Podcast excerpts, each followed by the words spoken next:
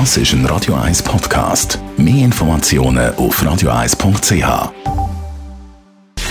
Gesundheit und Wissenschaft auf Radio 1. Unterstützt vom Kopfwehzentrum Irlande Zürich. www.kopfwww.ch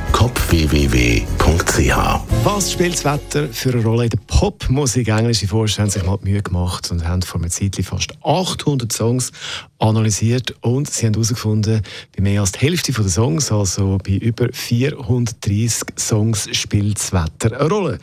Viel Sonne oder Regen, vor allem der Regen ist immer mal wieder ein Thema. Man hat sich dann überlegt, okay, ist es, weil viel Popmusik aus England kommt, das Popzentrum von Europa und wir kennen das Wetter in England, dort regnet es immer mal wieder.